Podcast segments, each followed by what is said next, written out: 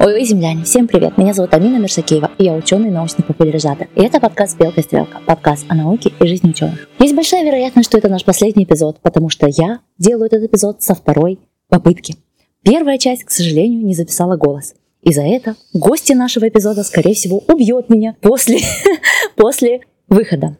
Если что, мне было очень приятно просвещать вас на тему науки, рассказывать вам, что ученые — это живые люди, и мы совсем не похожи на вот этих вот дяденек с большими бородами, которые своими немножко устаревшими взглядами рассказывают, что ученый должен и как он должен выглядеть, думать, рассуждать. А ученые это живые люди, и больше, больше всего на свете они любят топик своего исследования. Поэтому я приглашаю своих друзей рассказать вам про самую большую любовь в их жизни про то, чем они могут дышать, о чем они могут переживать просто каждый, каждые пять минут.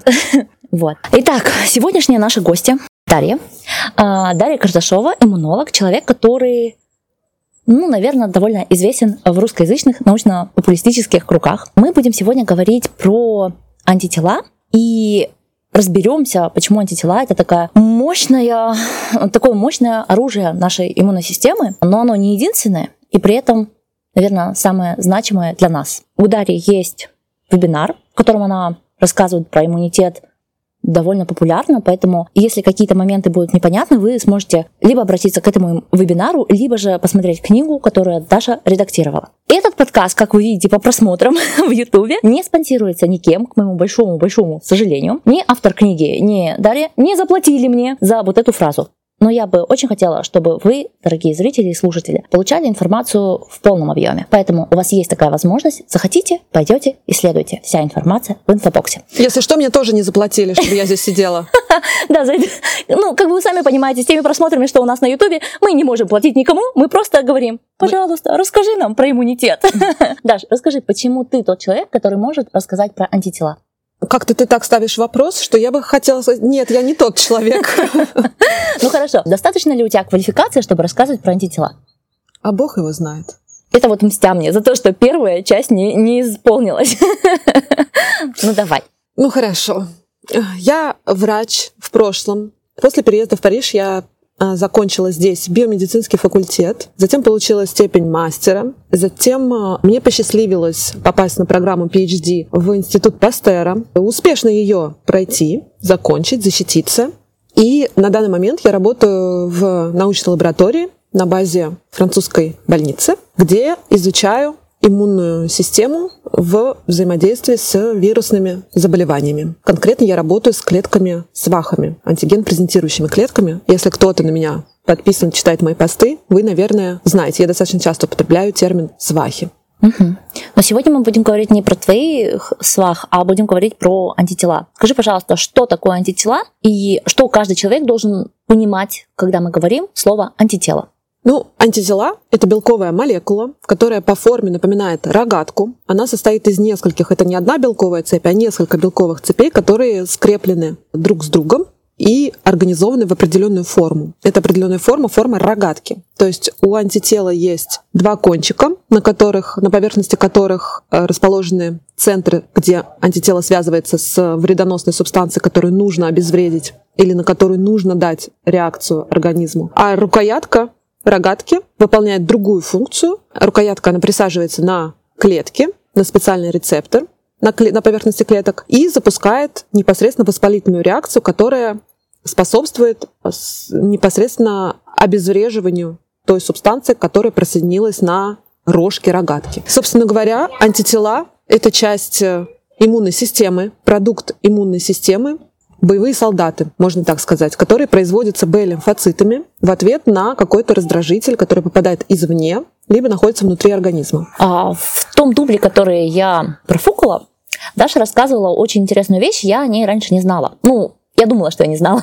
А про антитела э, на еду. Расскажи, пожалуйста, еще раз. Да, ты мне задала вопрос. У нас антитела только на инфекции нет, не только, но еще и на все, собственно говоря, субстанции практически вокруг, которые нас окружают, в том числе и на еду. Например, небезызвестный анализ на непереносимость еды ИЖЖ-4, где каждый человек, у которого даже нет непереносимости нет никаких аллергий, если он его сдаст, у него будут выявлены титры антител на различные, самые разнообразные пищевые белки. В связи с чем это происходит? Наш организм всегда работает в балансе между агрессией и толерантностью. Все, что попадает внутрь к нам, извне, оно все обрабатывается иммунной системой. Начинаются эти программы закладываться и определенные организмы реакции на попадающие субстанции самого-самого первого дня в детстве. Соответственно, иммунная система начинает учиться распознавать, на что ей реагировать, на что ей не реагировать. Так вот, производство антител ИЖЖ-4 является одним из тех механизмов, который уравновешивает и отвечает за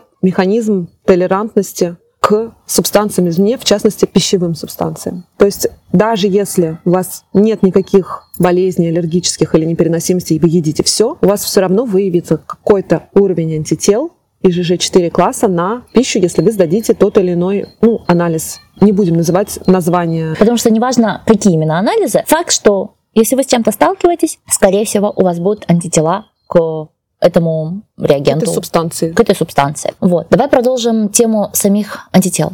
Их много. Они разные. Чем они отличаются? Значит, как я уже сказала, антитела по форме напоминают рогатку. Соответственно, наконечники рогатки соединяются с субстанцией, которую нужно обезвредить или на которую нужно дать реакцию. Эти наконечники, они специфичны к конкретному антигену. Антиген — это и есть та самая субстанция, на которую происходит реакция. Это белок в подавляющем большинстве случаев.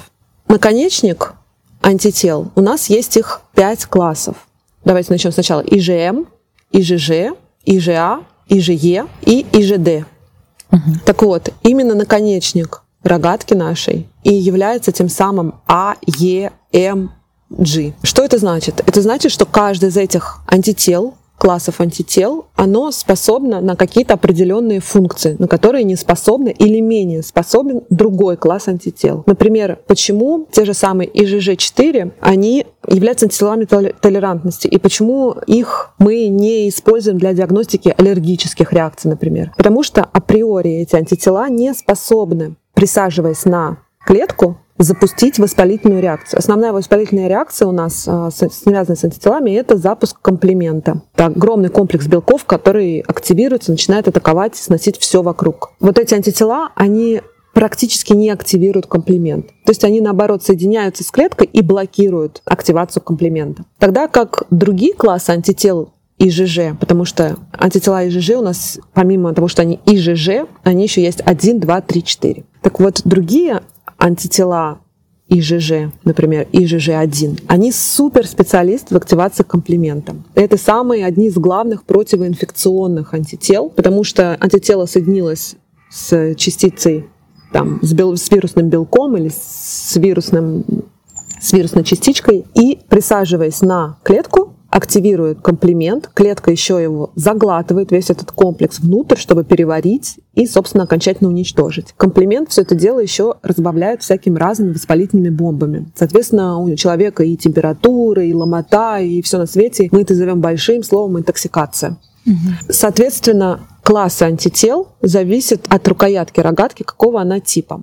И разные рукоятки отвечают за разные активации воспалительных или невоспалительных процессов в организме. Нам всем известно, чаще всего у нас на слуху против инфекции мы измеряем ИЖМ антитела, ИЖЖ антитела, потому что они самые первые, которые вырабатываются и непосредственно эффективно борются с угу. болезнью. Но также ввиду развития назальной вакцины, например, от ковида, мы теперь говорим еще об ИЖА антителах. Угу. Эти антитела они обитают больше и ответственны за иммунитет слизистых оболочек. Потому что ну, у них специальная такая конформация, они там еще по двое ходят и удобно борются. Или, например, в кишечнике на слизистой антитела класса иммуноглобулин А, они наиболее значимы, потому что именно они предотвращают слизистую, защищают ее от всей микробиоты и находятся в постоянном контакте с микробиотой, генерируют ту самую толерантность, что наш кишечник терпит все эти бактерии в кишке, и бактерии в кишке прекрасно общаются с нашей слизистой у здорового человека, не повреждая ее, не вызывая болезни. Как только в кишечнике, например, какой-то из механизмов э, разрушается, антитела ИЖА больше, их там меньше по количеству становится в кишечнике, соответственно, они менее эффективно выполняют свою функцию защиты слизистой оболочки, микробиота сразу же активируется, начинает э, бушевать и захватывать власть, случается какая-то болезнь. Mm-hmm. То есть это вечный такой баланс иммунной системы с э, окружающим миром, с внутренним миром, ну и в целом в организме. Мне очень нравится, что с внутренним миром тоже. Конечно, у нас очень... постоянная борьба, качели. Mm. Итак, что вы должны были сейчас запомнить? Что антитела — это лишь часть нашей иммунной системы. Они бывают разных типов, и они появляются в нашем организме на разных стадиях контакта с Субстанциями. субстанциями. Вот. Скажи, пожалуйста, нужно ли замерять эти антитела и какого вообще мы ждем числа, чтобы сказать, окей, это это была эффективная вакцинация. Окей, это была совершенно неэффективная болезнь. Ну, замерять все зависит от э, ситуации. В пандемии ковида мы, у нас было мало информации, мы не знали, какой нужен уровень этих антител, чтобы полностью обезопасить людей э, от заражения. Собственно, мы до сих пор этого не знаем. И было очень много разных рекомендаций со всех сторон. Не успевали мы суммировать все исследования, которые проходили. Если говорить глобально, когда человек заболевает, у него сначала вырабатываются антитела класса М. ИЖМ. Они очень коротко живущие по сравнению с другими классами и такие поверхностные. То есть они даже, они специфичны к какому-то антигену, но они невысоко специфичны. Okay. Далее, где-то к концу первой недели в организме. Как вообще происходит синтез антител? У вас э, клетка сваха, хм, антиген презентирующая клеточка, специальная клеточка, которая пожирает микроб, перерабатывает его и на свою поверхность составляет какую-либо частичку белковую своего, этого микроба.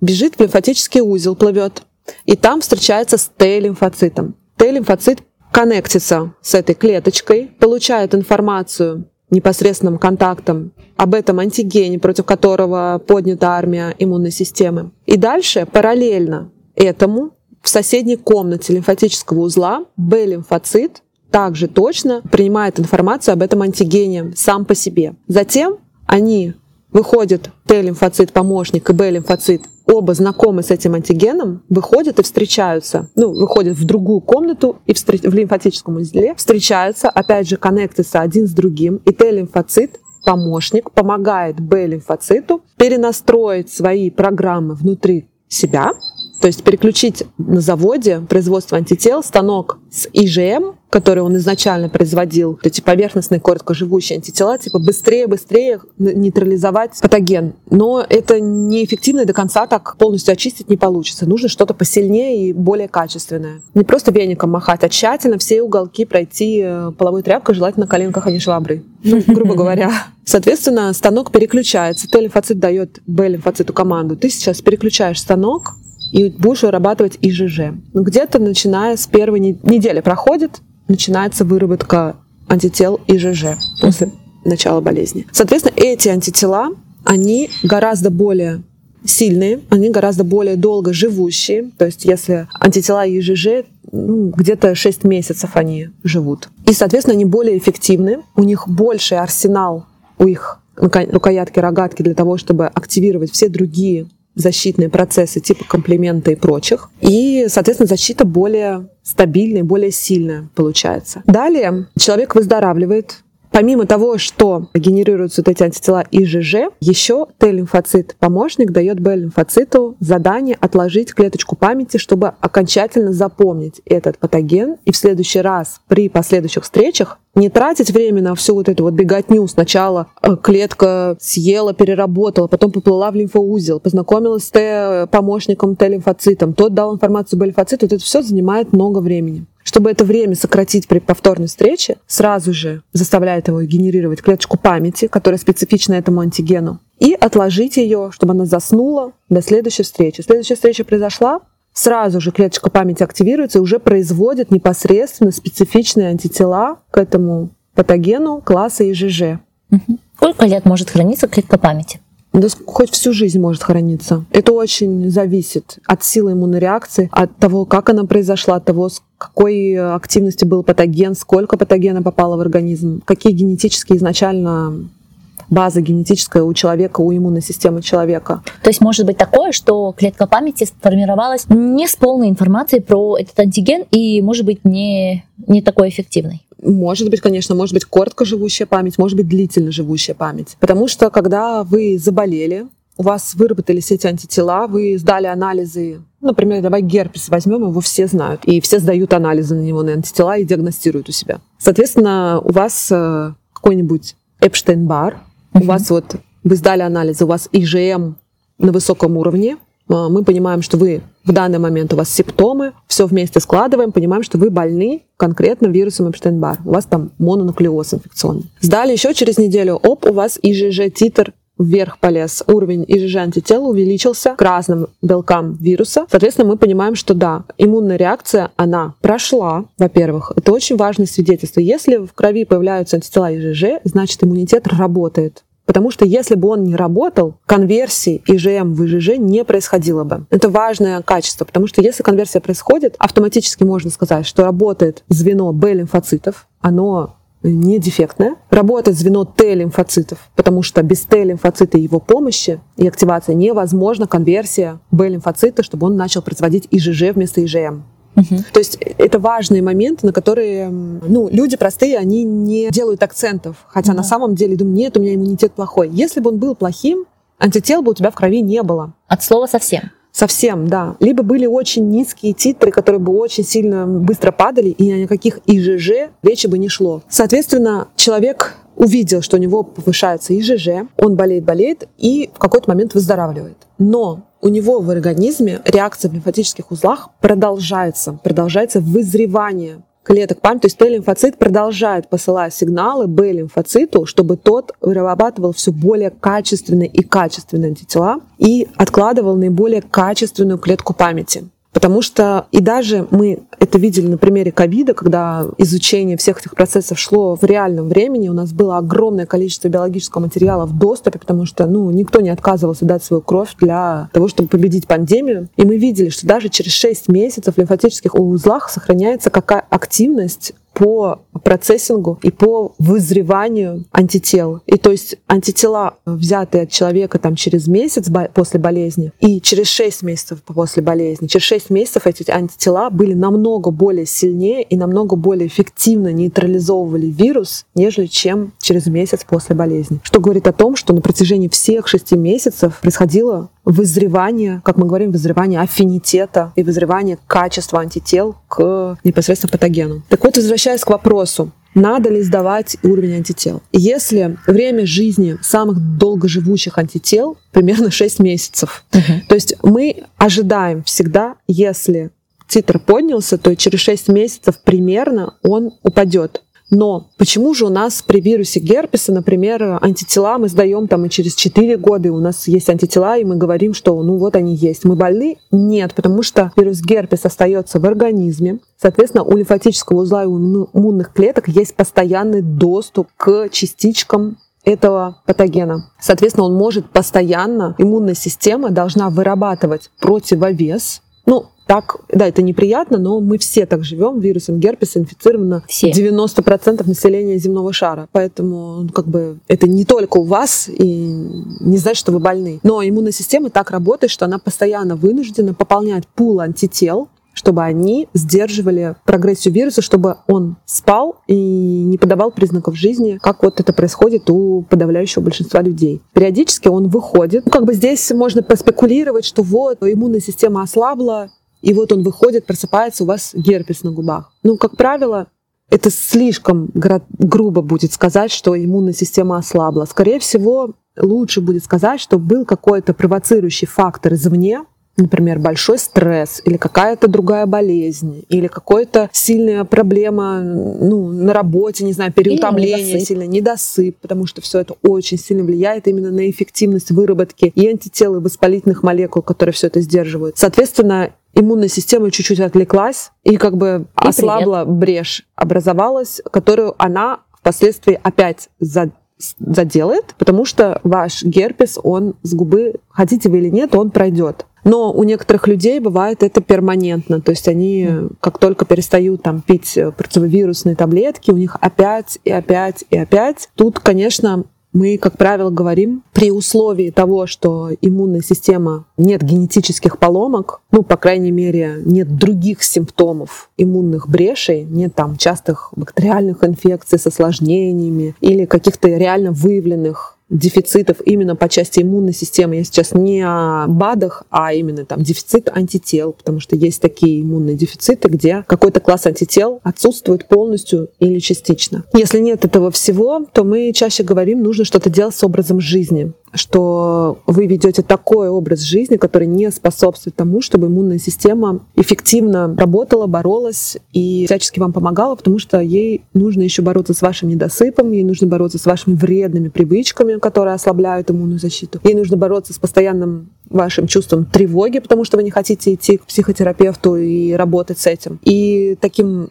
образом это сложно. Это не то, что ты выпил какую-то таблетку, и у тебя все прошло. Тут нужна именно работа человека над собой. Сейчас я немного уже уйду в какую-то эзотерику, наверное, да? Нет, нет, подождите. А, мне кажется, это очень важно проговорить, что мы вот упрощаем темы, да, но они вообще-то очень сложные. Любую тему можно говорить легко, но она сложная. Тема иммунитета для нас это что? Это антитела, это клетки памяти, это вакцины, это вот конкретно болезни, которые мы побеждаем. Но на деле это очень сложные механизмы. Три года вы все следите, как развивается, м, два полных, уже третий год вы следите, как развивается тема пандемии. 20, 21, 22, вот даже уже пошел четвертый. Четвертый пошел. Что-то у меня с арифметикой. Да. Видимо, боюсь, боюсь, что не успею убежать после записи подкаста. Так вот, мы все наблюдаем и все еще понимаем, что насколько многое про ковид мы не знаем. Ковид это та болезнь, на которую были кинуты огромные силы и огромные деньги.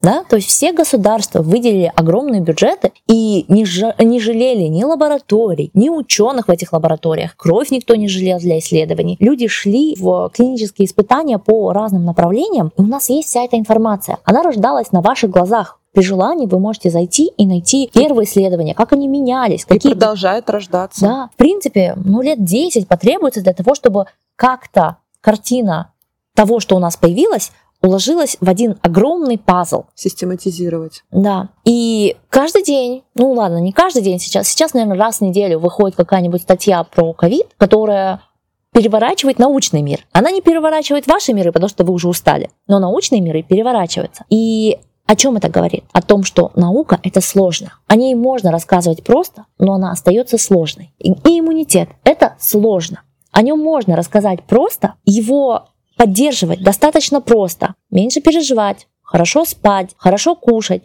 не курить, не пить, не знаю, что еще делать. Физической нагрузкой заниматься. Физическая нагрузка. Мы все это знаем, но кто из нас это делает? Да? Процессы внутри сложные, но мы лично можем их поддержать какими-то простыми вещами. И это не эзотерика. Мы сейчас не открыли для вас никакую. Вот просто каждый эпизод заканчивается фразой «мойте ручки». Выходите на пробежку и проветривайте помещение не просто так. Это простые вещи, которые нужно повторять со дня в день, чтобы вы наконец начали мыть ручки, наконец начали проветривать помещение и наконец начали выходить хотя бы на прогулку. Ну давайте сегодня, вот после этого эпизода, на 5 минут. Мы тут с вами час сидим на свежем воздухе, чтобы записать хороший эпизод. Вы же можете час тоже провести на свежем воздухе. Вот надо было начать этот эпизод с фразы «идите на улицу». Слушайте нас только на улице. Ну окей, продолжим. Мы так и не ответили на вопрос, стоит их сдавать или нет. Так стоит или нет? Зависит от ситуации. Стоит ли сдавать антитела краснухи при подготовке к беременности? Да. Правильно, стоит.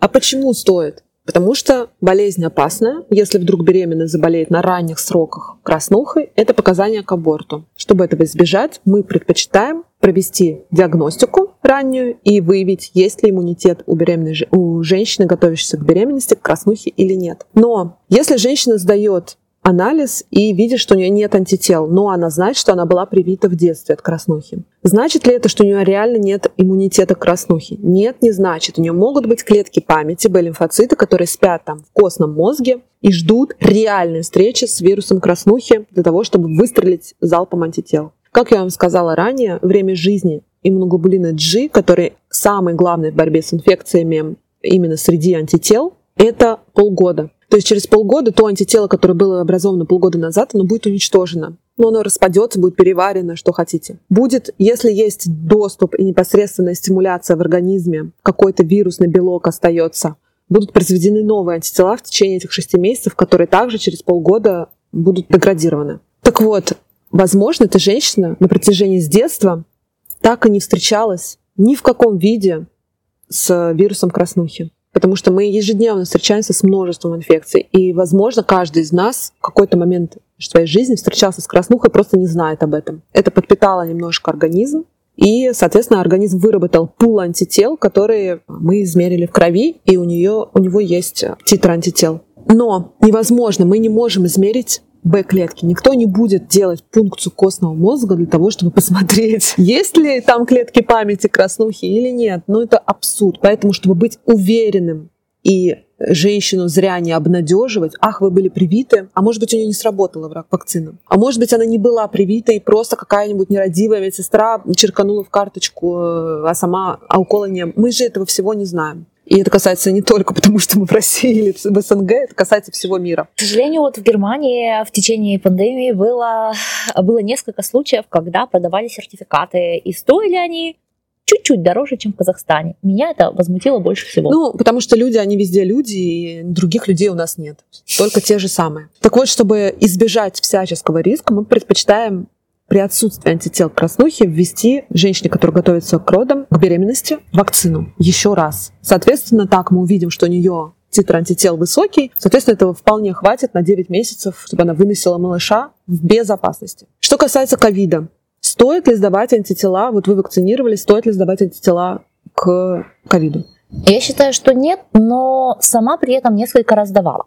Объясню почему. Это было начало пандемии, и мне было просто интересно, как мой организм реагирует на все. И только поэтому. А так я вакцинирована. Опять же, зависит от ситуации. Если это ты, Амина, который там чуть больше или чуть меньше 30 лет, молодая, здоровая, с, без хронических заболеваний серьезных, то тебе, наверное, это нерационально делать и сдавать антитела. Если же мы говорим о человеке пенсионного возраста и даже более старшего возраста, 70 лет, 60, 70, 80 лет, у которого есть букет хронических заболеваний, там, диабет, метаболический синдром, реальное ожирение, который принимает множество препаратов от сердечно-сосудистой системы. Это все факторы риска тяжелого течения ковидной инфекции. При этом, если у этого человека активный социальный образ жизни, то есть он постоянно выходит на улицу, постоянно едет в метро, постоянно имеет множество контактов, и на него потенциально могут все чихать, кашлять и так далее, если мы говорим о пике заболеваемости, наверное, разумно дать антитела, хотя это не рекомендуется, в основном я сейчас говорю больше популяционно это не рекомендуется. Но чисто по-человечески, я, наверное, сейчас меня могут оспорить в данном случае другие ученые, что это нерационально, но чисто по-человечески для индивидуального спокойствия своего, возможно, стоит сдать антитела э, после вакцинации, например, или после болезни, просто посмотреть, есть ли какой-то титр или нет его. Не мониторить постоянно, сдавать и ориентироваться на какую-то цифру, нет, просто посмотреть, прошла реакция или не прошла реакция. Если у меня потенциально моя иммунная система познакомилась и взяла себе на заметочку, на заметочку ковидную инфекцию или не взяла. И, соответственно, ну вот все разное. Okay. То есть нам не стоит, кому-то может быть стоит, а может быть и нет. Если человек сидит дома, ну какой смысл ему, у него нет тысяч контактов и тратить деньги на скрининг антител. К тому же, я вот э, в ковид очень многие советовали сдавать антитела, мониторить их и так далее. Если это советует врач, это неэтично, потому что этот анализ не оплачивается страховкой государством. Все, что не оплачивается государством, советовать неэтично в этом плане, потому что если это не несет какой-то прямой пользы ощутимый, явный. В данном случае сдача анализа на антитела не несет. От этого не изменится ни ваш образ жизни, ничего не изменится. Ну, как бы, ну, образ жизни, может быть, там кто-то будет более осторожен, там, уволиться с работы, будет сидеть дома или заказывать себе личный вертолет на работу ездить, чтобы избежать метро. Думаю, вряд ли. То есть фак- фактически ли, да. это никак не изменит поведение. Будет мыть руки чаще? Да нет. Ну, может быть, неделю только после того, как получил анализ, дальше забьет. Такова человеческая природа, собственно говоря. Так, давайте. Take away message, как всегда. Значит, смотрите, в большинстве случаев сдавать тесты на антитела не имеет никакого смысла. Есть отдельные случаи, когда лично вам может быть полезно сдать эти тесты. В большинстве случаев не надо такого делать. В большинстве случаев это ни на что не влияет. В большинстве случаев вы просто потратите ваши деньги. Но есть отдельные случаи. Понятно? Понятно. Не боимся? Не боимся. Ручки моем? Молодцы. Следующий мой вопрос такой. Сдавать вот антитела. Мы определили, сколько месяцев они живут тут, хотя бы 6, но через сколько недель. Например, прошла вакцинация от кори. Через сколько недель появляются первые антитела? Ну, как я уже говорила, где-то первые появляются вот именно ИЖЖ и так далее через неделю после вакцинации. Окей. Okay. Раньше, чем через неделю, смысла нет сдавать. Я бы сказала, даже лучше через две, через три недели после вакцинации, чтобы оно немножечко устаканилось и немножко наработался пул антител, потому что это что же завод, он же должен произвести. Нужно, чтобы подвезли строительный материал. Ешьте белок. Надо есть много белка и волокон пищевых.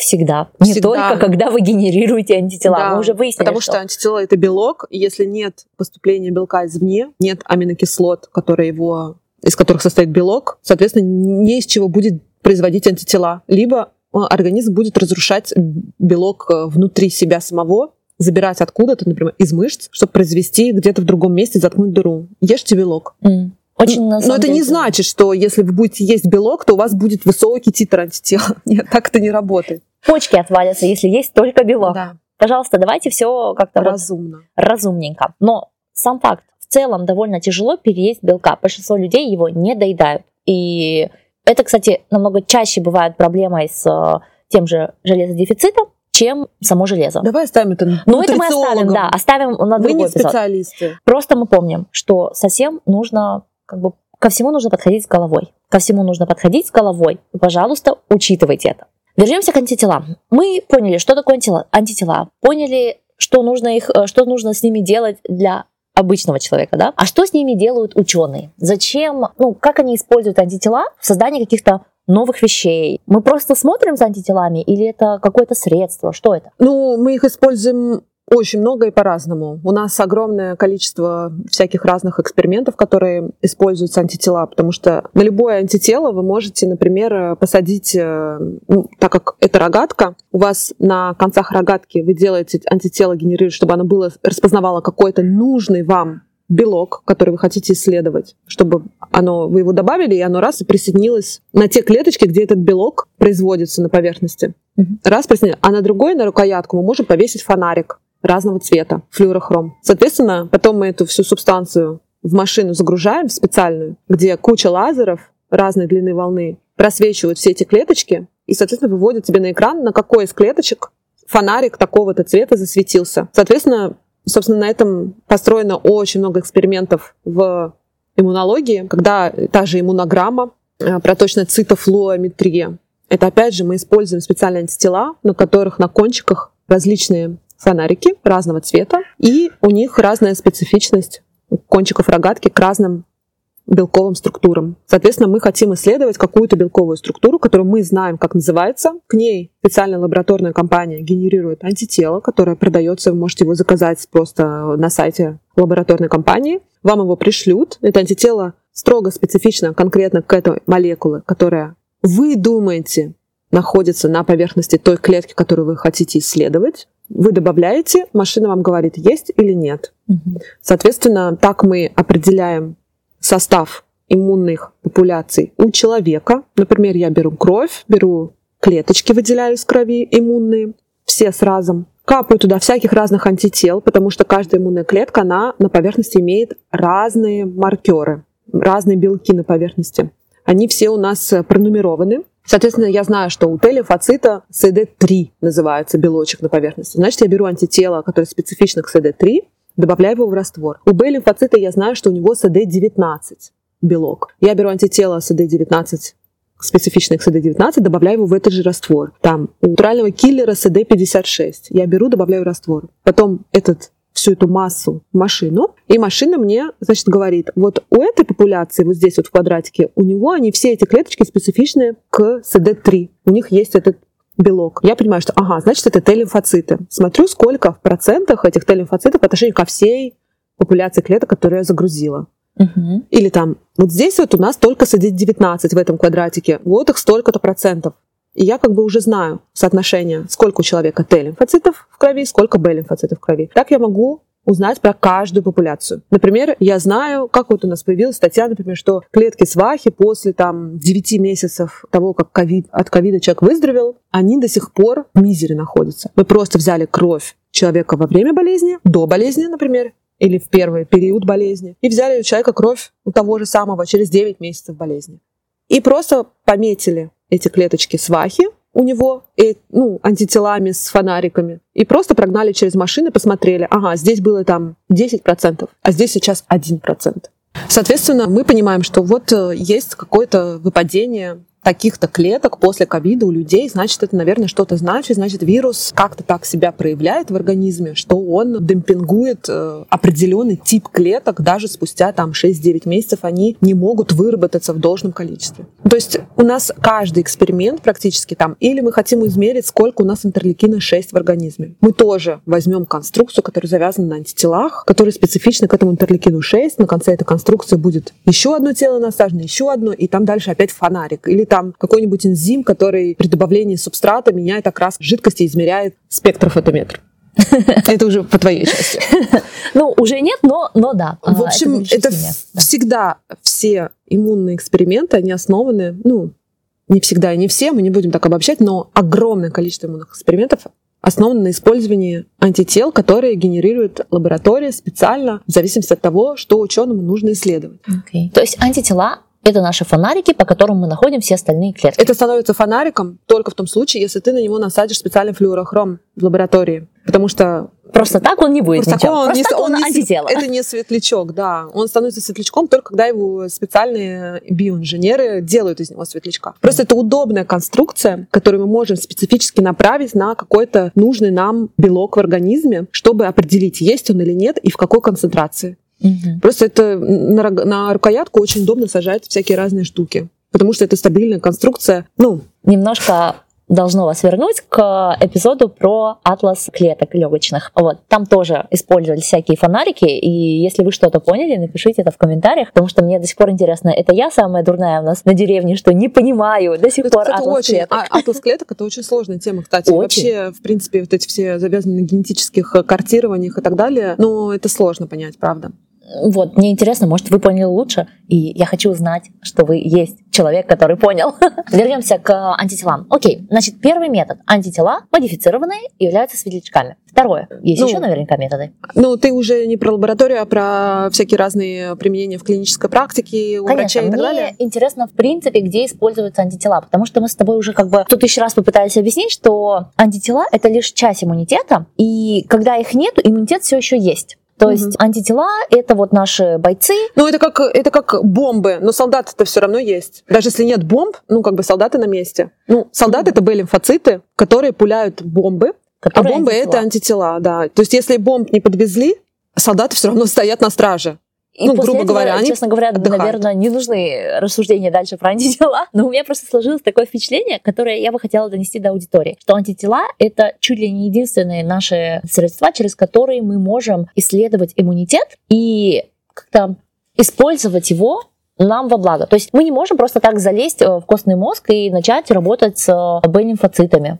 Ну, ты сама сказала, это как-то too much. Не, ну, ученые-то могут. Ну, понятно, но, но допустим, в рутине для, имеешь в виду? Да, для лечения обычного человека Чтобы исследовать. Ну, почему? Мы можем сделать иммунограмму, например, посмотреть э, процентное содержание всяких разных популяций иммунных клеток э, в организме и сделать какие-то выводы. Но, okay. опять же, это сложно в том плане, что анализировать. Иммунная, иммунная система — это нестабильная система. У вас сегодня 15% одних клеток, завтра их 8%, и это тоже будет норма, а послезавтра у вас будет их 16%. Ну, такой, условно говоря. То есть это очень динамичная система. И э, в чем сложность иммунограммы? В том, что врачи, которые, ну, мне не хочется как-то задевать ничьи чувства, но ее очень сложно интерпретировать. И если врач, как правило, видит какие-то отклонения от нормы в иммунограмме в процентах, он сразу же начинает говорить, у вас проблемы с иммунитетом. Хотя это не так. У нас могут быть легко отклонения количественные в норме иммунных клеток, но не значит, что у человека проблемы с иммунитетом. Просто потому, что сегодня вот так солнце взошло, и вот так вот не в организме, вовремя, тем более мы измеряем это в крови. Угу. Это очень важно.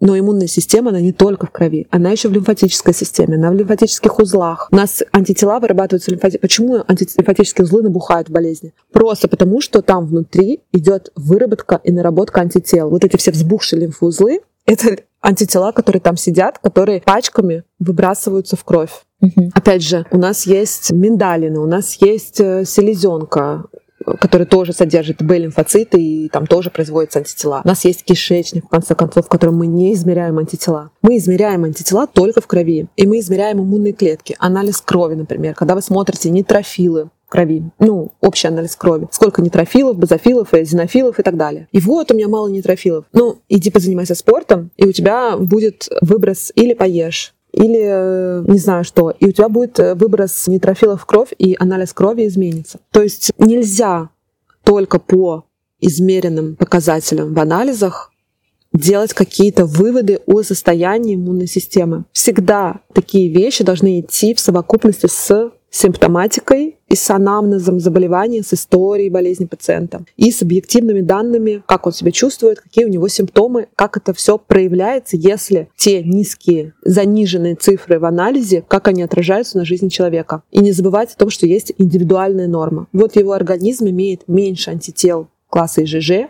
общих, чем в среднем по популяции. Но при этом у него нет заболеваний постоянных. Он не, не, не страдает постоянными бактериальными инфекциями. У него не происходит сепсис после каждого насморка и так далее. Значит, что? Значит, его организм спокойно справляется с таким количеством антител, поддерживать экосистему его внутреннюю. Так можно сказать? Да, я бы сказала. В равновесии и нормальной жизни. Окей. Итак, что вы должны были вынести? Третья сводка. Обещаю, последняя. Что есть очень сложный иммунитет, и есть вещи, как мы можем его исследовать. Но, к сожалению, иммунитет настолько сложный, что иногда та же иммунограмма не покажет вам актуальное состояние вашего здоровья. Врачи, которые так расшифровывают иммунограмму. Мы они... поэтому очень настаиваем, чтобы всегда сдача таких сложных анализов на иммунную систему, как иммунограмма, иммунофенотипирование, шло только по строгим показаниям. У человека есть ВИЧ-инфекция, ему стоит сдать, потому что нам нужно там конкретно соотношение Т-лимфоцитов к Т-лимфоцитам. СД4, СД8, потому что от этого будет зависеть лечить, как лечить какими препаратами и как происходит динамика. Но если ребенок там болеет в детском садике ОРВИ, ну, нет смысла сдавать иммунограмму и копаться в его клетках. Потому что, во-первых, если он болеет, иммунограмма всегда будет показывать разные значения, это нормально, потому что клетки расходуются на борьбу с инфекцией, соответственно, какие-то не успели произвестись, какие-то произвелись. И это постоянно идет динамика результатов потому что болезни частые, и иммунитет туда-сюда как бы скачет по количеству клеток. Это не значит, что ребенок болен. Но, например, а если вы сдаете и у вас по нулям, ну туда. На это можно положиться. Что такое бывает, что совсем по нулям? Конечно, бывает. Все по нулям? Нет, не все по нулям. Обычно какие-то звенья по нулям. Но это сразу говорит нам о том, что есть какая-то... В основном это касается детей, естественно, потому что если ребенок у ребенка какое-то звено по нулям, как правило, у него все это выражается в очень широкой симптоматике заболеваний. Он страдает бактериальными инфекциями, у него там абсцессы постоянные, у него может быть грибковые поражения генерализованные и все прочее такое вот уже страшное, которое ты не э, сбросишь на детский садик или на большие... Это уже такие большие, серьезные болезни, которые проходят, если грипп, то это там, пневмония и постоянно пневмония после вирусного заболевания. Если это какое-то там другое болезнь, оно развивается там в сепсис, ребенок переживает. То есть вот в таких моментах или там энцефалит, uh-huh. или еще что-то. Вот в таких моментах стоит навестить иммунолога и задуматься о том, что, возможно, есть какая-то брешь в иммунной системе, и можно покопаться, поисследовать и понять, как мы можем ребенку помочь. Потому что на сегодня, особенно касается совсем маленьких детей, там год-два, даже вот несколько месяцев, если ребенок начинает демонстрировать какие-то нетипичные для возраста болезни по силе, тяжести и продолжительности. Потому что у нас есть методы, там, пересадка костного мозга, там, вливание иммуноглобулинов, и всякие разные а, факторы роста, которые могут э, стимулировать выброс иммунных клеток в кровь и поддержать уровень. Но все это реально не то, что там у меня на 2% ниже клеток, чем норма. Это должно быть ну, большое различие. При этом, как правило, у таких детей при введении вакцины не образуются антитела. Окей. Okay. Но опять же, это то, что вы должны услышать, да? Не то, что каждого ребенка нужно вести на такое исследование. И если есть показания, симптоматика, и врач считает, что это целесообразно, то такое исследование можно делать. И вы сами понимаете, что если ваш ребенок болеет ощутимо сильнее, а простые простуды, вот обычные простуды, что ребенок кашляет, чихает, у него температура до, там, до 38. Если все это проходит, Сколько раз? 16 раз в год это считается нормой, а 16 раз в год это больше, чем Там, раз в месяц. Давай 12-14. А, 12-14, нас... простите, простите. У меня просто детей нет, я вот говорю то, что слышу, да? То есть дети достаточно часто болеют. Но не каждая простуда – это показатель того, что нужно идти иммунограмму. Вот если он все 12 раз проболел с пневмонией, к иммунологу. Тут стоит сходить, да, к иммунологу. К иммунологу. И теперь самый-самый последний вопрос. Скажи, пожалуйста, ты мне как-то рассказывала про антитела и рак. Как мы используем антитела, чтобы лечить рак? У нас последние десятилетия полностью изменилась парадигма восприятия и генеза раковых заболеваний. У нас пришло понимание, если ранее, то иммунная система принимает огромное, ключевое и решающее значение в защите от раковых заболеваний. И что у нас есть раковые опухоли, которые, во-первых, не пускают в себя раковые клетки, то есть они делают все, чтобы не пускать в себя иммунные клетки, то есть они делают все, чтобы иммунные клетки держались подальше от раковой опухоли. Соответственно, иммунная система не может бороться против раковой опухоли. Есть у раковой опухоли также механизмы, когда она подпускает к себе иммунные клетки, но выставляет на своей поверхности всякие разные штуки антенны, которые блокируют всяческие попытки иммунной системы воздействовать на рак и уничтожать его. Соответственно, у ученых они подумали, надо нам как-то воздействовать на иммунную систему, чтобы заставить ее либо не замечать эти сигналы, либо как-то все равно подходить к раковой опухоли, разгребать, чтобы она себе разгребала дорогу и все-таки проникала и начинала уничтожать. Также у нас есть э, другая группа болезней, которая называется аутоиммунные болезни, где огромное значение, весь базис заболевания, собственно, выработка антител к собственным тканям организма. Зависит от того, ну, какой орган. Соответственно, ну, помимо антител, естественно, там еще и задействуются Т-лимфоциты, и не будем все это упреждать, упоминать. Но тут такой момент, что все э, воспалительные процессы, они генерируются специальными молекулами воспалительными, цитокинами. Соответственно, при аутоиммунных болезнях идет постоянный выброс этих цитокинов, потому что у нас же антиген постоянно в организме, он же наш собственный, его же никуда не денешь, ты же не выкинешь там щитовидную железу из организма, ну, грубо говоря, там, или печень. То есть антиген постоянно, постоянно идет подпитка, постоянно идет выработка аутоантител к ткани органа, и, соответственно, постоянно выброс этих воспалительных бомб которые, собственно говоря, разрушают ткань и создают человеку неудобства. Соответственно, ученые значит, э, в этом случае придумали, что мы берем антитела, которые будут нейтрализовать все эти воспалительные бомбы.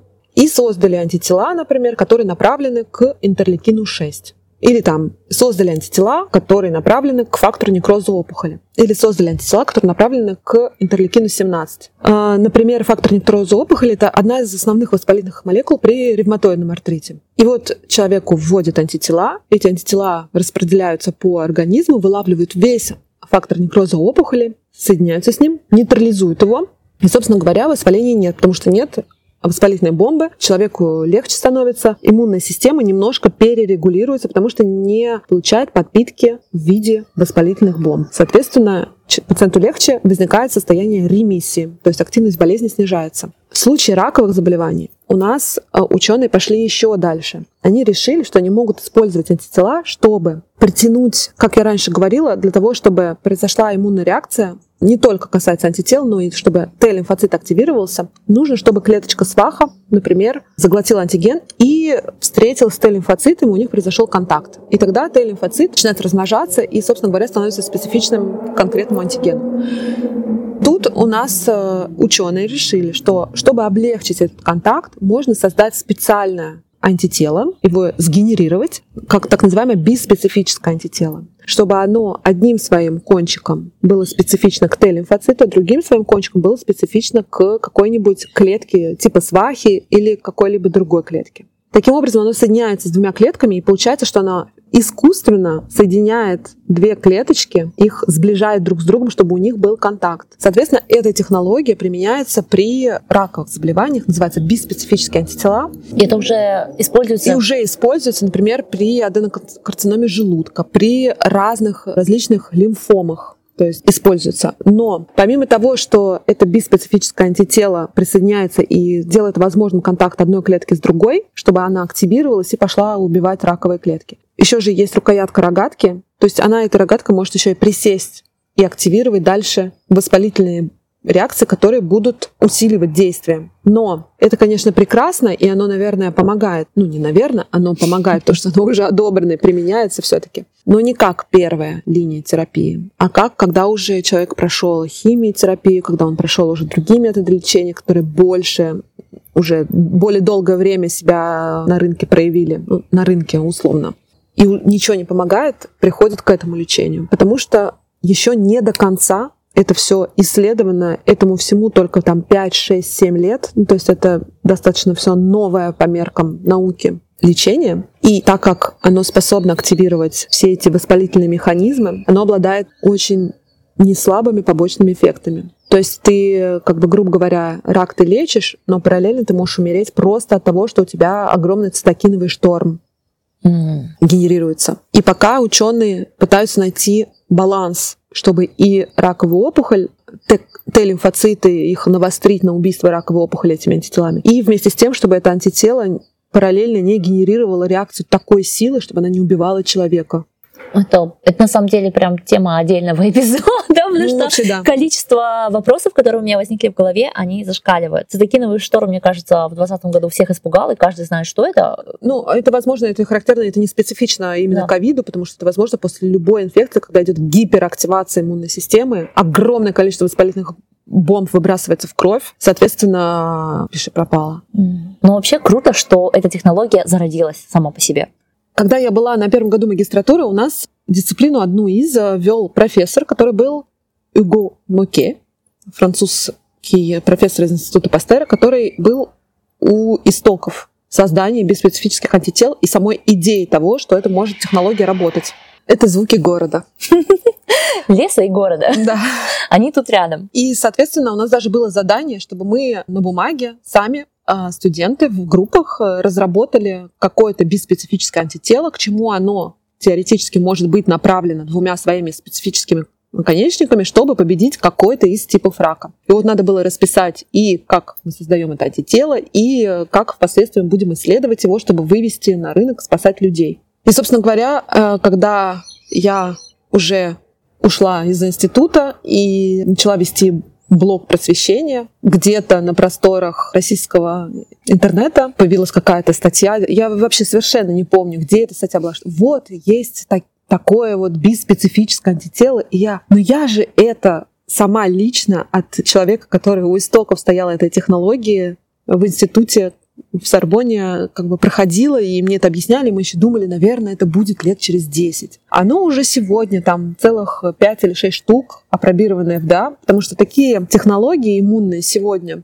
они очень быстро, как только ученые понимают, что препарат работает, его моментально выводят на рынок, потому что рак — это очень тяжелая болезнь, очень скудный а, у нас э, арсенал лечения, и даже то лечение, которое есть, оно не вылечивает на 100%. Соответственно, все, что появляется для тяжелых критических пациентов, моментально выходит на рынок, потому что как бы здесь идет философия терять нечего. Попробуем и это тоже. Соответственно, они очень быстро оказались на рынке. До этого также, если мы отойдем от биспецифических антител, у нас есть Нобелевская премия Джеймсон Эллисон, который разработал чекпоинт-ингибиторы. То есть это антитела, которые у каждой иммунной клетки есть специальные крючочки, которые говорят «стоп, ты не работаешь». Если этот крючочек активирован, иммунная клетка перестает работать. Соответственно, опухоль навострилась на своей поверхности иметь эти такие крючки. Иммунная клетка подплывает, соединяется с этим крючком и останавливается. Соответственно, Джеймсон Эллисон, он создал такие антитела, направленные к этим крючкам, которые к нему присоединяются, и когда иммунная клетка подплывает, место занято, и она не получает сигнала стоп, грубо говоря. Это вот PDLA, PDA ингибиторы, это я по-французски, PD1, PDL1 ингибиторы, и CTLA4 ингибиторы. За них была дана Нобелевская премия а, пару-тройку лет назад. В 19 но да, мы проверим, и вы сейчас это увидите на экране. А все, кто слушает подкаст-платформах, вы увидите это внизу в инфобоксе. И, соответственно, впервые это было применено при меланоме. И так как меланома это был самый агрессивный рак из известных, до тех пор. То есть у нас там третья, четвертая стадия, это практически там стопроцентная смерть. У нас не было вообще никакого воздействия на меланому. А тут при выводе этих препаратов пациенты стали реально выживать. То есть их продолжительность жизни с меланомой, она разительно увеличилась по сравнению с тем, что было раньше. То есть там первые исследования а, с этими препаратами, они проводились там на 50 людях все, все, всего лишь. Когда, как я говорю, если препарат работает, то это видно, что он работает. И даже если ты его проведешь на 50 людях, у тебя там 40 человек вышло в ремиссию. То есть как бы здесь уже потом, безусловно, будут исследования, которые будут более масштабные, там, тысячи и тысячи человек, но уже на 50 понятно, что препарат рабочий и что нужно его срочно вводить, потому что других альтернатив на данный момент против меланомы не было. И, соответственно, а, сегодня мы уже применяем чекпоинт-ингибиторы во множестве раков как дополнительное лечение к химиотерапии и так далее. И это продлевает жизни пациентов, потому что это помогает иммунной системе не блокироваться, а уничтожать опухоль, используя все свои механизмы, потому что эти крючки заблокированы, и иммунная система не получает сигнала стоп от опухоли. То есть мы таким образом обманываем опухоль и насылаем на нее армию нашей иммунной системы, иммунных клеток. Ну, в частности, за онкологию у нас отвечают Т-лимфоциты, которые убийцы, которые непосредственно убивают клетки в раковой опухоли. Круто. Вот так. И, собственно говоря, есть еще множество разных технологий, которые мы генерируем, используем и будем дальше развивать, чтобы бороться с раком. То есть у нас сейчас основное лечение онкопроцессов идет через иммунную систему. И в дальнейшем вся онкология будет лечиться в большей части через регуляцию иммунных процессов через активацию иммунной системы и через обман опухоли по иммунной системе. Именно поэтому я говорю, что на сегодня любой врачебной профессии критически важно знать, как работает иммунная система. Я про врачебную профессию, любых специализаций, потому что рак у нас возможен любых систем органов, и врач должен знать, даже если он не онколог, какие прогнозы, какие есть варианты лечения, чтобы просветить пациента, его успокоить, дать ему надежду какую-то. И в дальнейшем, после того, как он им займутся онкологи, хирурги, пациенты приходят опять к своим докторам, специалистам, не онкологам для дальнейшего наблюдения, чтобы врачи были в курсе того, пациенту вводились те или иные иммунные препараты, как это сказывается на организме,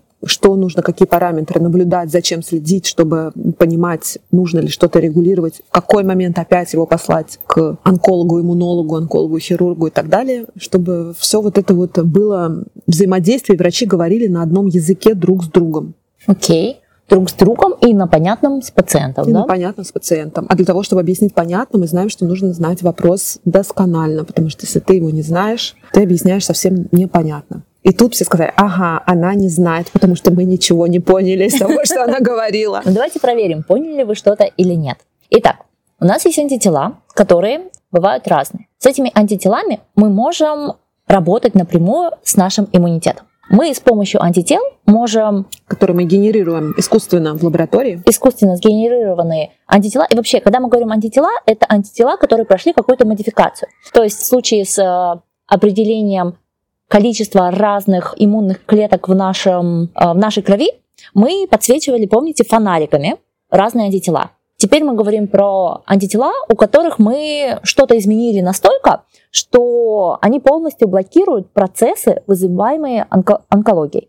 Вот. И если вы поняли хотя бы это, это уже хорошо, потому что, еще раз, иммунитет это сложно. Вы должны понимать только базовые вещи о нем для того, чтобы не навредить себе. Как улучшить свой иммунитет, вы знаете без врачей. Это общеизвестные факторы. Никто от вас не скрывает, что если вы не будете заниматься достаточной физической активностью, проветривать помещение, мыть ручки и все остальное, вы будете болеть. Вам это сообщают из каждого утюга. Вот просто из каждого утюга. Да. И Бигфарма, и врачи не планируют на вас зарабатывать. Вам каждый день говорят, подними, пожалуйста, свою попочку, выйди, пожалуйста, на пробежечку. Я вот тут вот э, не согласна. Почему очень они прекрасно хотят зарабатывать на тех, кто этого всего не делает? Ну, при этом каждый день же вам сообщаем. Подними да, свою конечно. попочку. Ну, как бы они так себе совесть очищают, что мы же вам сообщили, а вот уже выбор за вами. Ах, зо. Давайте не дадим на нас заработать.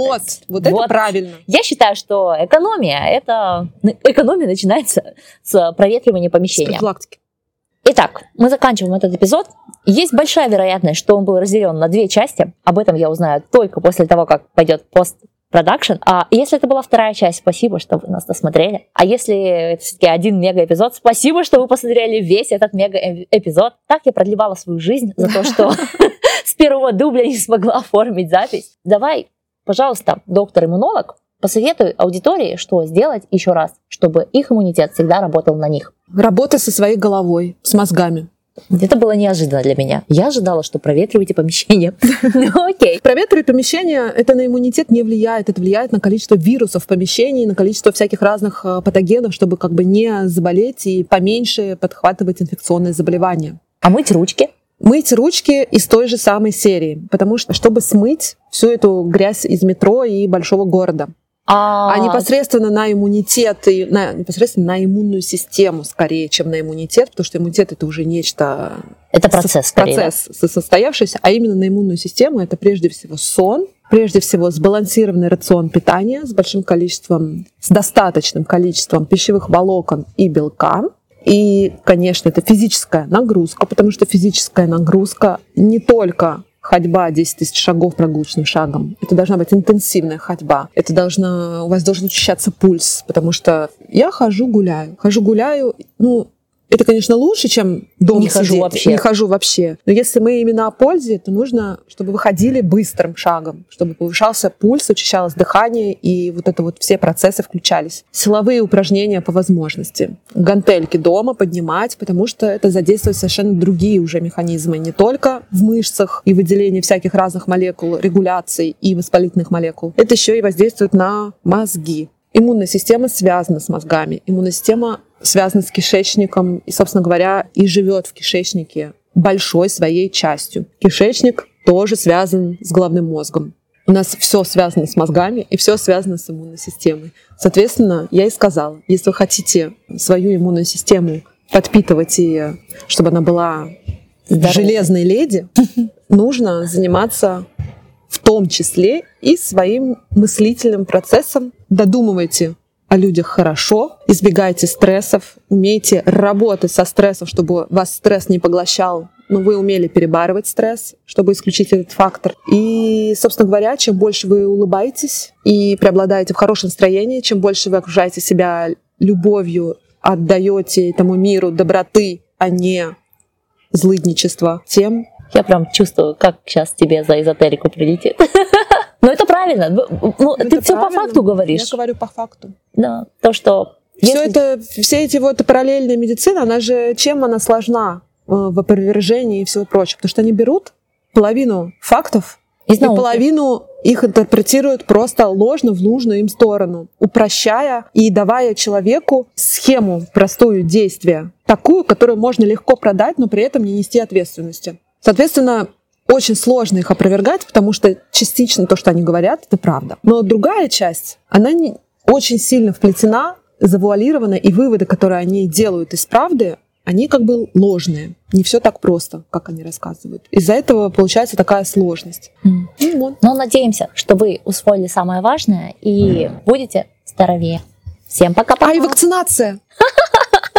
Иначе важно. мне не простят. Нужна вакцинация от, от хотя бы от э, рутинных болезней в детстве, календарная, по календарю прививок. Ну, хотя бы это. Ну, вот я являюсь еще все-таки я за взрослую вакцинацию также. Ну, я бы с удовольствием, но... Ну, вот смотрите, если с детской вакцинацией все понятно, но там люди, если себя решили, то решили. А взрослой вакцинации практически никто не говорит. Если вы взрослый человек, который родился до 96 -го года, очень велика вероятность, что вас не по протоколу-то привили. И да, да, мы уже обсудили, что антитела там могли быть, а могли не быть. Вот ты сама сказала, что были нерадивые медсестры, могли родители вовремя забыть повести. Вот у меня, например, от краснухи не было вакцины. Потому что от краснухи начали прививать очень поздно, поголовно. Ну вот. В 2000 каком-то, ну, очень поздно. В 2005, по-моему. Но когда вот как раз там в Казахстане просто еще с корью там начали развлекаться. Но дело в том, что до 96 -го года корь, например, в Казахстане прививали один раз. А исследования вот десятых годов показали, что если вас привили один раз, то вероятнее до старости этот иммунитет будет не настолько эффективен, и нужно бы сходить еще разочек привиться. Вот. При этом может быть, что будет эффективно.